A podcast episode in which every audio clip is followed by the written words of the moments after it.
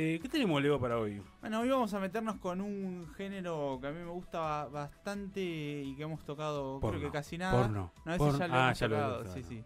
Ya nos hemos tocado, digo, ya lo hemos tocado. Ya lo hemos tocado. Eh, que son los documentales.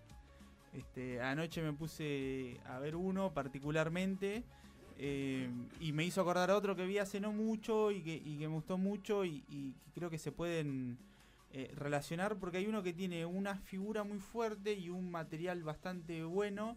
Eh, termina siendo un documental medio, medio pelo que levanta mucho por la figura de la que habla. Este, y el otro que es sobre una persona desconocida que tiene un material medio de mierda y que termina siendo muy bueno. Y, entonces me parece que está. Creo que el último, el, el, último que laburamos fue el que trajo Gaby, que era el de Pornhub. Sí, es verdad. Ese es el último que. Este, pero bueno, esa era la que nos tocamos. De Gaby porque a él le gusta ir por otro lado. a mi juego me han llamado, dijo. Este, pero el primero del que vamos a estar hablando es Imágenes Paganas. Digo, porque cualquiera me parece que, conozca medio de la música argentina sabe que, de qué va a ser. Este es un documental sobre, sobre la figura de, de Federico Moura, eh, ex cantante de Virus, fallecido. Eh, y también sobre los comienzos de la banda. es un documental. Tremendo artista. Sergio Constantino. Tremendo artista, uno de los mejores artistas. Documental que cumple 10 años, se estrenó en el 2013 y que ahora está en Flow. para, el, para el que quiera verlo, digo, me senté a verlo básicamente por eso.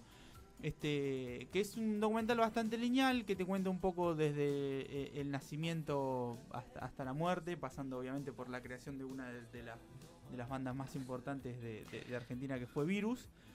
Eh, y, que, empieza hablando mm, la madre. Eh, eh, ellos son eran seis hermanos. Hay una historia que es bastante conocida que, Jorge, el hermano más grande, que era militante del ERP, ahí en La Plata, fue desaparecido por la dictadura en el 77. Mira, ¿sabes que no lo sabía? No tenía idea de esto, ¿no? Julio, Marcelo Moura, eh, que, quien es el, que lo suplantó como cantante, lo, ha contado un par de veces y él es uno de los que aparecen en, el documental. Eh, empieza a, contar cómo, cómo llegó los militares a la casa este, y, cómo, y cómo su hermano no estaba y él un poco que rezaba para que no, aparezca y, y, el hermano Jorge termina apareciendo eh, es llevado por, por, los militares y nunca más lo vuelven a ver. Como es, una historia muy, muy trágica. Este, eran bueno, cuatro hermanos varones y dos hermanas mujeres.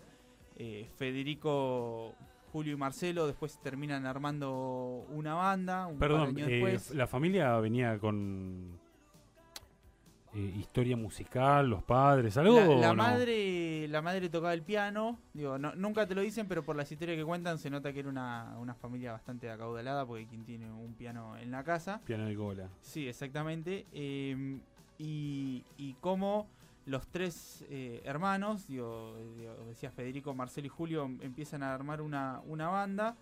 Eh, y te cuentan cómo ya de chico Federico Moura era, mm, era el más distinto pero te dicen que era distinto en la personalidad, hasta en los rasgos físicos, digo, dicen todos eran diestros y él era zurdo, todos tenían ojos más claros, más oscuros y él tenía ojos más claros, era más rubiecito, era más hegemónico. Igual se parecen mucho, no es que el hijo del Sodero, tienen, tienen, su parecido los hermanos, ¿viste? Son que, de que familias que se parecen más y menos, pero él dentro, hermanos muy parecidos. Claro, dentro, dentro de todo era el que tenía rasgos más distintos eh, dentro de la familia. Este, y una de las cosas que cuenta el documental que me pareció muy interesante, por ejemplo, el nombre de virus, este, es por porque Julio, eh, el, eh, otro de los hermanos, eh, se había agarrado un virus volviendo de, de, Nueva York, que habían ido a comprar unos instrumentos y más, pues era una familia con, con, plata, este, y se había agarrado un virus, entonces a él le empezaban a decir virus. y dentro de los nombres que tenía la banda posible, les pareció que era el que más pegaba. Este, y que después terminó teniendo hasta incluso alguna otra connotación. Bueno, y te hablan un poco de, la vida de Federico y este ser distinto que era en... En todo sentido. En todo sentido, digo, cuando empezaron a tocar ellos en, el 80, eh, digo, época todavía de dictadura, 80, 81, sus primeros recitales. Todos hablan de Soda Stereo, de algunas otras bandas, pero me parece que la banda clave lo que es eh, la- el surgimiento del famoso rock Sí. nacional por el tema bueno, de Malvinas y eso, me parece que es Virus porque es el fundador sí. Sobre todo de por- New Wave acá en Argentina. Eso, por, por el, el New Wave, el pop que no se venía haciendo. Digo, vos tenías bandas más, más soft rock o hard rock. O folk. Se Sí, escuchaba hasta, folk, digo- hasta Virus era casi todo folk o rock pesado, así, entre Sí, comillas. o un rock más, más liviano como por ahí en las primeras épocas de Charlie. Claro. Pero digo, como virus no había nada que suene. Este, y, y, Y bien hecho encima. Sí, Federico se lleva mucho rédito, pero también hay que decir que Marcelo y Julio eran, gran, eran los mayores compositores eh, de lo que tiene que ver con la música de la banda. Eh, pero Federico tenía un magnetismo muy Personalidad, particular. carisma. Digo, en el documental te van mostrando mucho imágenes de, obviamente, de archivo de él. eh, y cómo, y cómo, por ejemplo, las minas se volvían locas con él, pero los tipos le revoleaban cosas. ¿entendés? Porque tenía, tenía esta, esta imagen muy. Eh, ¿Cómo llamarlo de una manera? Tipo, como una vestimenta y una forma de ser muy poco común Muy disruptiva para una muy época. disruptiva para esa época y digo, dictadura y después saliendo de la dictadura, una sociedad muy conservadora y que aparezca un tipo eh, vestido, viste, más eh, con cosas más rosa o ropa más ajustada, maquillaje, el peinado. Digo, algo que vos lo ves después en David Bowie y te parece recontra normal. Digo, Federico Moura y, y el resto de la banda también eh, se iba acoplando a eso. eh, digamos, desde la música, desde la estética era en particular, y ellos cuentan que los primeros años le revoleaban cosas, los escupían, le tiraban naranjas, pero eh, seguía, y era una banda que, que iba creciendo y, y que, y que abrió muchos, muchos Eso explica por qué compraban naranjas para ir al recital. Claro. No, ese, ese justo esa anécdota que contar tirada de naranjas. eh, eh, organizaron como una especie de, f- de festival, creo que el Bea Rock. Sí, Y era como un festival que estaba copado básicamente por hippies de la época. Y decían que al costado, justo dice, cuando vos estabas ingresando al festival, había como un chabón, un hippie que vendía naranjas. Y toda la gente que estaba en el recital estaba comiendo naranjas. Y cuando subieron estos con cosas así todas medio góticas, tecladitos que sonaban raros, claro, empezaron a tirar naranjazos. sí, sí, exa- exactamente, como, dice Seba. Y después también cuentan eh, cómo en los inicios de la música eh, la sexualidad de él y su lado homosexual, las discográficas le pedían que lo, que lo oculte, como che, mirá, las minas están locas con vos y le gusta esta estética, pero hasta acá, tipo, no seas eh, una figura homosexual, digo, Eh, lo cual es muy fuerte si te lo pones a pensar. Eh, Lo, lo- lo loco es que no lo rechazaban sí, porque veían un negocio, sí, sí, pero le decían pero "Che, le decían que no sea. claro, sí, tranqui. Hay una anécdota que cuenta uno de los hermanos que dice que, que en, una, en una revista que habían escrito, lo habían, des- eh, habían descrito a él como un homo muy sensual.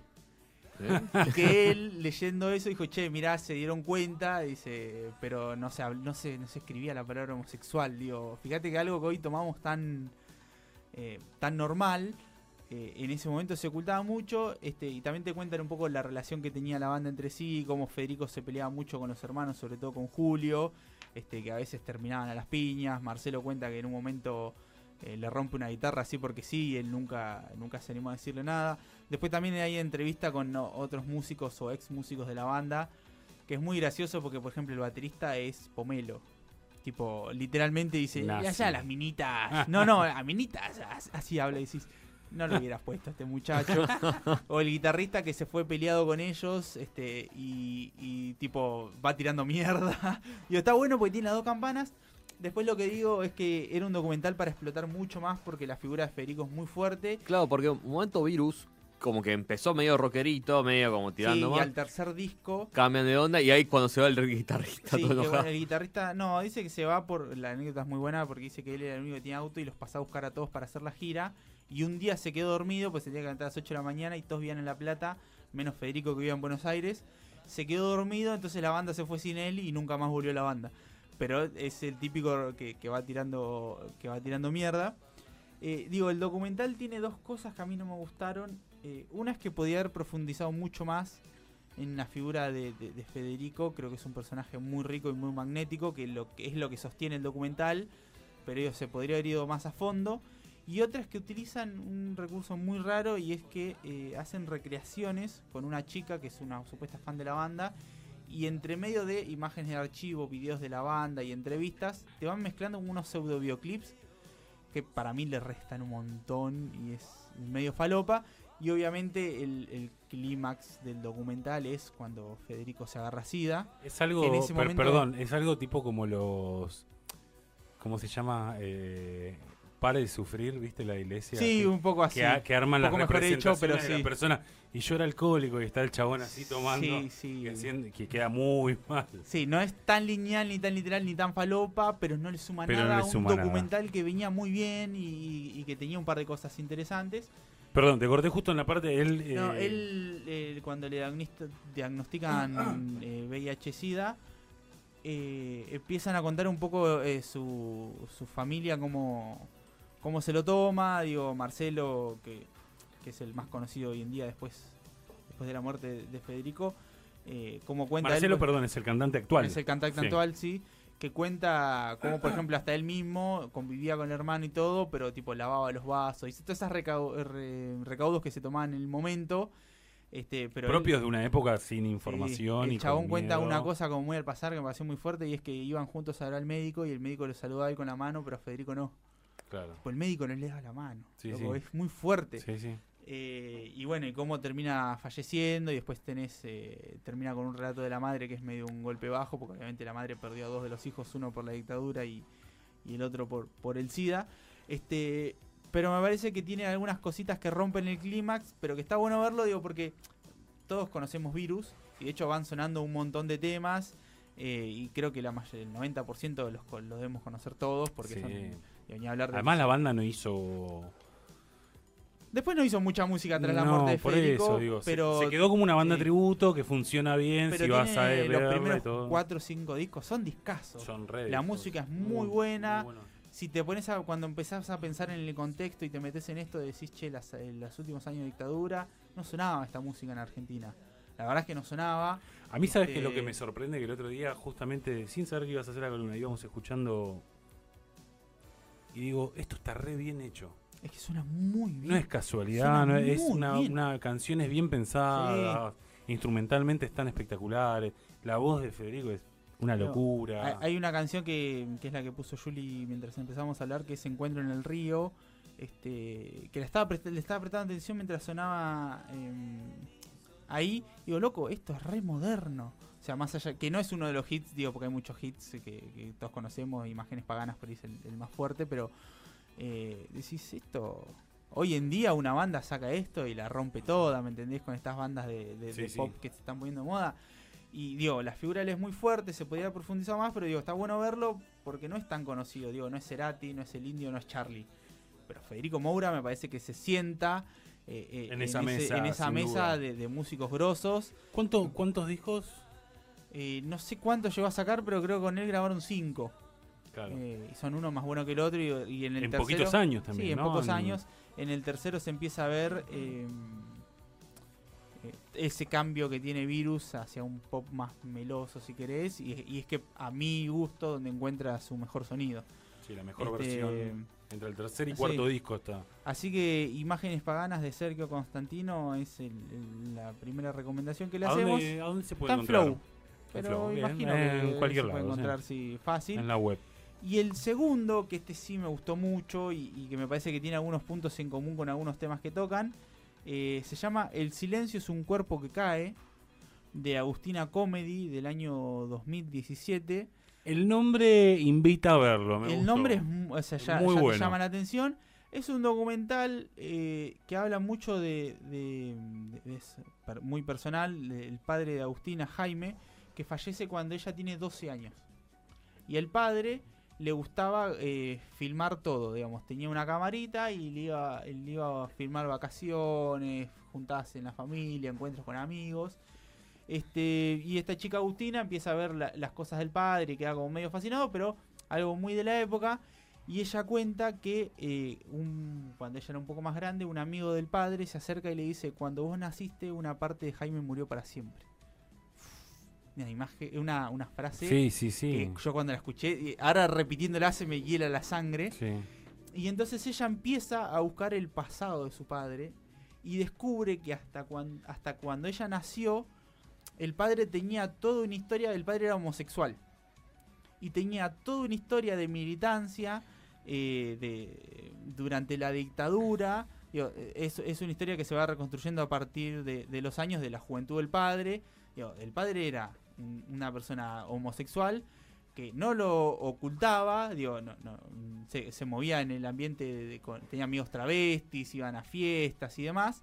De- eh, cuenta que militaba, eh, creo que en la juventud socialista, y, cómo, por ejemplo, en esos lugares, y también habla del peronismo y demás, que eran como recontra progre, era como se- ser homosexual no es parte de, de- de nuestra ideología, de- del hombre eh, que defiende estos ideales. Digo, cómo hasta incluso en De hecho, Mo- en Montonero yo he leído que estaba mal tener un Sí, amante. sí, sí. Mal, si quiero decir, no voy a calificarlo ni de bien ni de mal.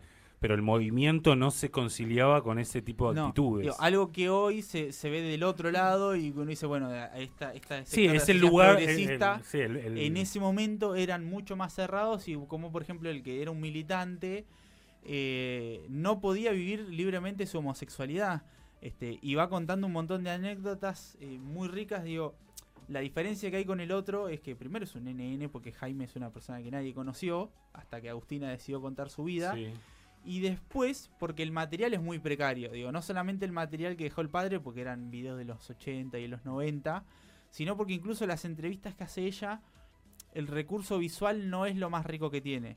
De hecho, hay algunas entrevistas que el, el recurso está piola cuando alguien no quiere hablar y ponen la voz y alguna imagen. Pero después, por ejemplo, hay otras, hay otras entrevistas que están como grabadas como si yo hubiera grabado a mi tía. Que a mí no me termina de gustar. Hoy. Sí, sí, hoy. Y, y- No, no digo grabadas hoy. Sí, sí, sí, digo. No me termina de gustar el, el recurso ese, pero la historia es tan poderosa que es, pasa a ser algo menor. Eh, y hay otra anécdota muy fuerte que cuenta, eh, que es que la única vez que lo vio llorar el padre fue cuando escuchó en la radio que ya había muerto Freddie Mercury. Y ella, digo, bueno, sí, a mi papá le gusta Freddie Mercury, pero Freddie Mercury, que era un artista... Que era un pop, símbolo de, otra cosa también de- aparte. de, de la sociedad gay había muerto de SIDA. El día anterior a que muera Freddie Mercury había muerto, muerto Néstor, el mejor amigo del padre, de SIDA, Sí, sí. Y había sido su pareja durante 11 años. O sea, es como re fuerte, boludo. Y también eh, te cuenta que, que este Néstor, que fue su pareja, eh, después siguió siendo amigo de la familia y fue el, que ayudó a parir a la, madre cuando ella nació. Y después la película va reconstruyendo que Nes- eh, Jaime tenía eh, esa vida, de, de- de- tenía la militancia, de que había sufrido mucho la dictadura, porque obviamente a la gente homosexual era perseguida y la cagaban a palo, y tenés un montón de, historias sí. tenés un montón de historias de- de- Tremendas. De, chicas travestis que, que cuentan cómo se vivía en ese momento. Este, y cómo él, Jaime, un día dijo, yo quiero tener un hijo. Este, y entonces conoció a la madre y por lo que te dan a entender en, la película, pues, en el documental, después obviamente hay cuestiones que nunca vamos a saber, eh, es que él decidió dejar atrás todo ese pasado, pero no como una cuestión de reprimirlo de cara a la sociedad, sino porque él quería tener un hijo y la forma de tener un hijo era conformar una familia y conoció a la madre de Agustina y tuvieron una historia de, de- de amor bastante convencional digo, y por lo que cuentan... Algo así como huir para adelante. Claro, exactamente. Bastante, bastante interesante la frase. Eh, y digamos, tenían una relación convencional y no te dicen, no, bueno, él dejaba a mi mamá y se iba de fiesta por ahí. Claro. Y como en el ambiente muchos de sus amigos decían, bueno, él dejó de estar con nosotros, más allá de que tenía contacto con alguno, y empezó a tener otra vida, no una vida paralela, una vida futura. Tipo, cerró una, una puerta y le cerró a esa parte de su identidad sexual para tener un hijo.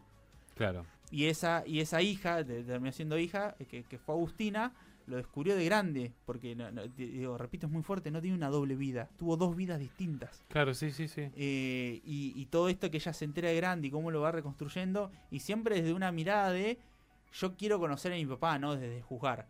Y también cómo mucha gente de la familia incluso después no se no, no quería hablar del tema, o te hablaba de, de eso muy por arriba, pero era como esas cosas que eran como un secreto a voces de algunos. Este, viste como el que tiene un- una familia paralela y hay algún tío, algún hermano, alguien que sabe, pero nunca se toca. Sí, Bueno, una cuestión así, y como a muchos, incluso con el tipo muerto hace muchísimos años, les cuesta hablar. Sea, la verdad que es eh, muy interesante. Yo no esperaba encontrarme con, con lo que me encontré. Digo, visualmente no es el documental más rico que vamos a ver, porque, digo, comparado con el otro y este paralelismo, digo, uno es muy rico visualmente y tiene una historia de alguien muy poderoso y tal vez no está contado o no se eligen los mejores recursos para hacerlo. Y el otro que tenés un material de mierda y tenés un montón de dificultades, como por ejemplo, che, quiero grabar a mi tía, pero mi tía no quiere hablar de lo que yo quiero que hable, entonces le hago hablar de otra cosa y le, hablo, le hago contar historias y lo voy mechando con un material de archivo que tengo y con algunas entrevistas a algunos amigos. Digo, y como Agustina, eh, Agustina Comedy, la, la, la, creadora de, de, este documental, la directora, como con mucho amor termina recreando la vida del padre, toda una vida que ella no conoció, digo, porque encima el padre fallece en un accidente cuando ella tenía 12 años. Eh, que de hecho al final del, documental te cuentan y que toda su vida pasada son temas que no los hablas con un chico de 12 años no no no. no por ocultarlos sino porque todavía no tenés la capacidad para decirle sí, sí. esto fue el socialismo en los 70 digamos. sí, tenés que tener un bagaje cultural muy amplio para sentarte a hablar con alguien de eso. y, y cómo aparte él dejó esa vida por ella. Claro. Más allá de que ella no había nacido él tenía el deseo de ser padre y en ese momento vos no podías con tu pareja de tu mismo sexo eh, adoptar a alguien. Digo, si vos querías tener un hijo, tenías que hacerlo de la manera más, más convencional. Conseguir una compañera, una mujer, una esposa. O por el lado de los milicos, que obviamente es, lo, peor que, de las peores cosas que le pasó a nuestra historia. Em, con lo cual es muy poderoso. O sea, yo me sorprendí mucho. Repito, ¿Cómo, ¿Cómo, caíste en, el, en este? Porque los había escuchado muy al pasar hace un par de años y lo busqué en ese momento y no lo encontré. Y, la semana pasada mi jefe me mandó, sacó Almodóvar un corto, eh, eh, Extraña Vida se llama, eh, con Ethan Hawke y Oscar Isaac. Un corto de 30 minutos, es casi un mediometraje. Y para verlo está en Movie, me regaló dos, movie gratis, dos días gratis de Movie. ¿Viste? Me mandó el link y me puse a ver el, el corto y me puse a ver qué más sabía. Y cuando me crucé con este documental me acordé del título, porque aparte es un título que te queda. Sí, sí. Y dije, no, bueno, voy a verlo y lo vi. Está en movie, pero después si, si lo buscas en algún lugar alternativo está. Yo porque lo busqué en el documental del 2017, cuando lo busqué no estaba y después me olvidé de su existencia. Y ahora la semana pasada de pedo me, me acordé. En realidad de pedo no, de, pedo que me pasaron el link y cuando vi la lista me, me, me acordé de, de que tenía ganas de verlo. Y lo puse, es cortito, a ver si tengo acá la, duración en, Letterbox. Eh, creo que dura hora y media más o menos, digo, parecido al de, al de Federico Moura. No, no, es un, documental muy largo, pero la verdad, eh, súper recomendable. Ya digo, no, no es fácil de ver porque 72 eh, minutos, menos incluso, un poquito más de una hora. Porque las imágenes no son las más ricas del mundo y por ahí no es el tema, no estamos hablando de alguien conocido pero ponete un poco en el lugar de esta chica y hacer ese laburo. No, no, es tremendo, es tremendo, digo, sí. Eh, me, pasa. Imagínate si te pasara a vos. No, eh, me, pasa de pensar a futuro y pensar que hoy en día, eh, para Félix, si a mí me sucediese algo, va, va, a tener una chance de reconstruir algo por, por redes, por, porque, por las notas que escribí, por los momentos que, que esas notas fueron publicadas. Sí, porque también, a menos que no conozcamos, no tenés un pasado oculto que de repente no se lo, se lo quieras decir. Cuando se entere de las cosas de Brasil, no sé. Bueno, eso sí, eso ya es. Eso fue huir para adelante. Claro. este, pero bueno, nada. ¿Me repetís el nombre? Eh, Imágenes Paganas, el de Federico Moura, y este es El Silencio es un cuerpo que cae, de Agustina Comedy. Uno está en Flow, el otro está en Movie, pero se consiguen fácil ahí por ahí por